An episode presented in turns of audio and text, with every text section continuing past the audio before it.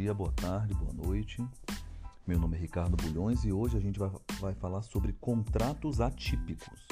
Seja muito bem-vindo. Pois bem, é, nós já falamos ao longo das nossas disciplinas, no que se refere a contratos, que o contrato é a principal espécie de negócio jurídico e, portanto, sem dúvida, é uma das espécies mais importantes que nós temos no ordenamento é, como um todo. E aí eu vou me permitir fazer uma comparação que o professor é, Pablo Stolz e Rodolfo Pamplona fazem quando tratam de contratos atípicos, é que o contrato ele vai estar para o civilista, assim como o crime está para o penalista, né? Agora, olha que coisa interessante, por isso que eu me, me peguei com essa construção. Porque no direito penal, é um ramo do direito público e, portanto, trabalha na, com a estrita legalidade, né? é o princípio da tipicidade. É necessário a subsunção do tipo penal com a situação que, que, que ocorre. Né? Só é crime se a lei diz que é crime. Perfeito? É, mas no direito civil, nós é, quando a gente pensa o contrato, ele é livre, é, ele é fruto da livre autonomia da vontade, tá? E essa comparação entre direito penal e direito civil é muito importante, porque diferente do direito público, diferente do direito penal, o legislador, no que se refere a contrato, ele pode né, tentar se antecipar a alguns tipos de contratos ou tentar se antecipar a todas as modalidades contratuais. Perfeito? Ocorre que, em função da dinâmica social, a modalidade de contratos que vai sendo criada e as alterações que vêm sendo formalizadas no âmbito da coletividade acaba fomentando a existência, a construção de outras e de novas modalidades contratuais. Então, com isso, nós podemos construir que aquelas espécies contratuais que possuem uma forma prevista em lei, que está tipificada na lei, podem ser consideradas enquanto contratos típicos, tá? Agora, aqueles contratos que não forem e não foram previstos em lei, nós chamamos eles de contratos atípicos. Perfeito? Então, um contrato atípico é um contrato que, que não tem previsibilidade legal, tá? Diferente dos contratos típicos que possuem previsibilidade, então, por exemplo, compra e venda está previsto no Código Civil quando você acaba a parte geral em matéria contratual a partir do artigo 481. Nós temos outras modalidades de contratos típicos, ou seja, tem uma previsão legal.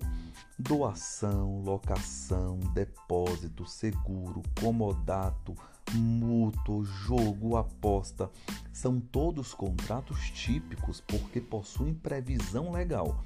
Agora, por outro lado, em função da dinâmica social, nós temos outros contratos que não possuem previsibilidade legal, que não estão presentes no Código Civil. E aí nós temos dois tipos de, de, de contratos atípicos. Nós temos o factoring, nós temos o contrato de hospedagem, tá? que não possuem uma previsibilidade legal, mas são modalidades contratuais. Então, aqui agora nós estamos construindo um conceito muito importante, porque eu estou registrando nesse podcast que é possível tá, a existência de figuras jurídicas não previstas na lei, figuras jurídicas contratuais. É a primeira construção, tá? Então, portanto, o conceito de um contrato atípico é aquele que não é regulado em lei.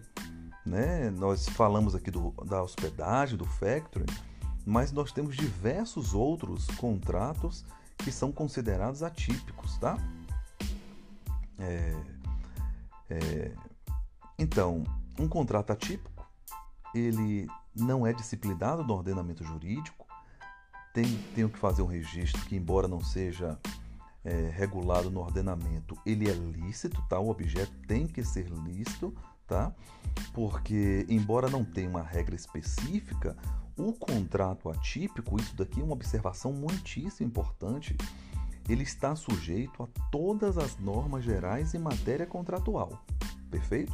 Então significa que tudo aquilo que está previsto do artigo 421, que começa a falar de função social, até o artigo 480, que finaliza a parte de extinção contratual, todos esses 59 artigos do Código Civil, os contratos atípicos estão sujeitos. Além, é claro, das outras regras gerais né, é, é, que estão presentes na lei, porque estamos trabalhando aqui com direito privado, então, no âmbito das relações privadas, da manifestação de vontade privada, as partes podem tudo, desde que a lei não vede, perfeito? Então, uns contratos atípicos, obedecendo à lei, obedecendo à parte geral em matéria contratual, tá? do artigo 421 a 480, nem ofendendo os bons costumes, princípios gerais do, do direito, estas relações contratuais poderão ser formalizadas, tá bom? Então, aproveitando toda essa construção e essa linha de pensamento, nós podemos é, construir que todo e qualquer contrato atípico ele decorre da autonomia privada, ou seja, dessa liberdade que a coletividade, que as partes têm de formalizar negócios jurídicos, né, dessa liberdade de livre iniciativa, mas deve respeitar os ditames legais específicos em matéria contratual, o que a legislação privada diz, perfeito, além de respeitar os bons costumes e os princípios gerais do direito. É lógico também uma observação que se estamos falando de contratos atípicos, né, não tem uma previsão legal, esses contratos atípicos eles devem respeitar os princípios fundamentais em matéria contratual perfeito? Aqui a gente pode voltar aqui o artigo 421 do Código Civil, que fala de função social, tá, do contrato, e o artigo 422 que fala de boa-fé, esse dever de honestidade, lealdade, retidão que devem permear as relações jurídicas. Essa ideia e essa noção de respeito aos princípios fundamentais, ela assenta-se no que a gente fala e chama de solidarismo contratual. Perfeito? essa ideia, né, que essa relação contratual solidária né, deve existir é, é, é, envolvendo os interesses tá, é, próprios do contrato e que não pode ofender os interesses da, da, da coletividade. Perfeito?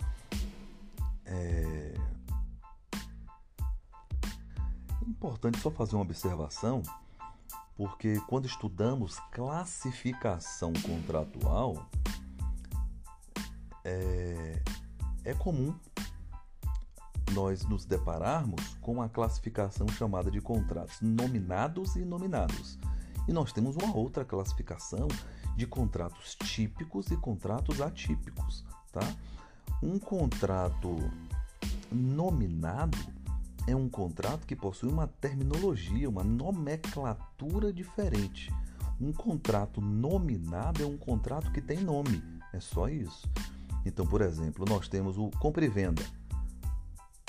Pela classificação nominal, o nome do contrato é compra e venda. Um contrato inominado é um contrato que não possui nome, perfeito? É, agora, é, por questões lógicas, nós podemos trabalhar que um contrato típico, ou seja, é aquele que tem previsão na lei, ele também é nominado, porque tem nome, perfeito? Então, vamos só trabalhar aqui com essas construções classificatórias, porque são muito importantes. Um contrato nominado tem nome, um contrato típico possui uma previsão legal. Mas é lógico que todo contrato típico, ou seja, que se está no código, ele tem um nome, ele é nominado. Perfeito? Agora, nos exemplos dos contratos atípicos, eles podem ter uma nomenclatura. Então, um contrato ele pode ser atípico, ou seja, não tem uma previsão legal, mas pode ter uma nomenclatura, ele pode ser nominado. Como podem existir situações em que os negócios jurídicos ainda não possuam nome e que, portanto, seriam inominados? Essa, essa classificação é muito importante porque gera ah, algum, algum tipo e certo tipo de confusão quando a gente vai é, formalizar a, a as construções no que se refere a contratos típicos e contratos atípicos. Perfeito? Agora vamos lá. É... como é que podem ser classificados os contratos atípicos? É isso que nós vamos trabalhar agora nesse nosso na, na nossa continuação do podcast. Pois bem, antes é importante a gente falar que no que se refere à classificação, eu estou pautando as minhas construções dentro de uma doutrina clássica civil pautada é, em Orlando Gomes, perfeito? Então, segundo Orlando Gomes, os contratos atípicos podem ser propriamente ditos ou contratos atípicos mistos, tá? É, os contratos atípicos propriamente ditos são aqueles que são criados, são inventados pelas próprias partes, tá? Que acabam celebrando um negócio jurídico inteiramente novo, com características específicas, é, é, não possuindo nada parecido nem do direito positivo, tá? Eles são frutos e podem surgir da autonomia privada mesmo, dessa liberdade que se tem, né? Claro, uma liberdade limitada, né? Não é absoluta essa liberdade, pelos princípios superiores de índole constitucional, função social, dignidade da pessoa humana, boa fé, enfim. Um contrato atípico propriamente dito, portanto, é aquele que é completamente inventado, criado pelas partes, dentro da liberdade que a própria lei dá. Agora, um contrato atípico misto é aquele que é formado pela conjugação, pela união de prestações típicas, né? ou seja, de contratos típicos já existentes. Então, ele vem de uma fusão de elementos, né, de outros contratos positivados, é, resultando dessa união em uma figura completamente nova. É um exemplo, e a gente pode dar aqui, eu gosto desse exemplo, do contrato de hospedagem. Né? A hospedagem ela acaba vindo e surgindo da união, né, da conjugação de outros elementos contratuais, como da locação, depósito, compra e venda. Né? Se a gente for ver o fato de um indivíduo ir para um hotel, ficar hospedado e sair, essa modalidade contratual ela é muito semelhante a um, a um depósito, é muito semelhante a uma locação, é muito semelhante a uma compra e venda. Tá? Então você pega elementos de outros contratos e você acaba conjugando-os. Tá? É, é, importante a gente dar continuidade aqui, saindo dessa classificação clássica, né? porque os contratos atípicos, na verdade, o, o, o maior problema que eu vejo nos contratos atípicos é como é, os civilistas, a doutrina, é, vem disciplinando a, a, a, juridicamente o instituto, tá? Porque quando você não tem uma regra específica, você acaba é, pautando e ditando, tentando dirimir as dificuldades que se vêem nos contratos atípicos e vai, vão sendo criadas teorias. Tá? Então, ao longo do tempo, foram sendo criadas algumas teorias, é disso que eu quero falar aqui hoje, para a gente pensar como é que vai funcionar os contratos atípicos. Tá? Então, se não existe regra específica, perfeito, nós temos algumas soluções. Aqui eu vou apresentar três soluções que são apresentadas ou que foram sendo apresentadas pela doutrina ao longo do tempo. Tá? Então, a partir de agora, a gente vai trabalhar com três teorias nós temos a teoria da combinação, uma outra teoria chamada teoria da absorção, e nós temos uma outra teoria chamada de teoria da aplicação analógica. Teoria da combinação, absorção e aplicação analógica. Vamos lá? Pois bem, pela teoria da combinação, né, o, o aplicador do direito, quando ele vai analisar um contrato atípico, ele deve aplicar pela combinação para cada parte do contrato a regra legal correspondente ao tipo de contrato que lhe é similar. Tá? Eu vou repetir. É, quando eu estiver diante, pela teoria da combinação, diante de um contrato é, atípico, é, se o contrato, por exemplo, de hospedagem, se ele se parece com locação, depósito e compra e venda, pela combinação, eu vou trabalhar com cada aspecto do contrato atípico, utilizando as regras do contrato que ele é similar, tá? É, no, no de hospedagem, a gente deve combinar as regras legais de locação, depósito, compra e venda, é, formalizando, portanto, é, a interpretação é, possível dentro dessa determinada situação, tá? Pela teoria da absorção, né, aqui a gente já tem uma construção bem diferente, é, os adeptos dessa teoria acabam sustentando que todo contrato atípico tem algum elemento que ele prepondera sobre os demais, ou seja, tem algum elemento que influencia é, a, os outros que acaba absorvendo os demais, tá? Então, por exemplo, se no próprio contrato de hospedagem, se a gente percebe que na hospedagem o elemento que prepondera é a prestação de serviço e não o depósito, você pega o elemento prestação de serviço, tá? Porque ele absorve todos os demais e você utiliza, utiliza as regras de prestação de serviço na interpretação da modalidade contratual. É interessante que, pela primeira teoria da combinação, você combina regras para você poder interpretar o contrato.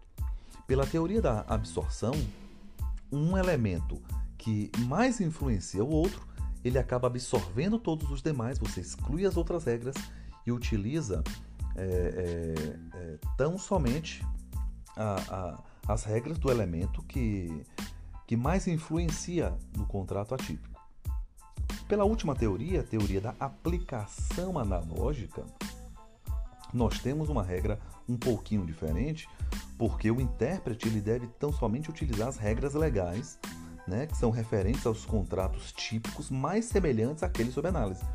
Então, pela teoria da aplicação analógica, é, você não vai combinar nada, nem você vai absorver nada você apenas vai utilizar de analogia, tá? Você vai utilizar é, é, as regras de contratos típicos que mais se assemelham com, com o contrato que estiver sendo é, analisado. É interessante a gente parar para pensar que cada teoria dessa é, possui um aspecto positivo e um aspecto negativo, pelo menos a doutrina é, quase que, que, que toda ela consegue ver aspectos negativos acerca da aplicação destas teorias, perfeito?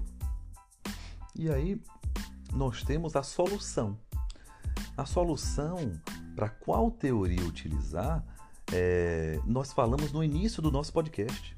Então é interessante que eu quis construir, foi por isso que eu estruturei assim, qual é a regra, perfeito? Quais são as teorias existentes, para que a gente volte posteriormente a regra. É, qual teoria utilizar e qual teoria nós podemos utilizar? A resposta para isso é nenhuma. Na verdade, é, eu entendo que na interpretação de um contrato atípico, as partes só precisam é, é obedecer é, os princípios e as condições de ordem pública, né, ditados pela própria Carta Magna, pela própria Constituição Federal. Perfeito? Então, se você obedecer nos contratos atípicos os, os princípios fundamentais de matéria contratual, as regras dispostas na parte geral, se for obedecido é, as limitações impostas pela própria lei, se forem é, obedecidos e respeitados os princípios de função social, boa-fé, dignidade humana, todo contrato atípico pode ser formalizado. Independente, e aí você esquece essa interpretação de absorção, de combinação, de analogia, basta obedecer toda essa estrutura pautada no ordenamento jurídico.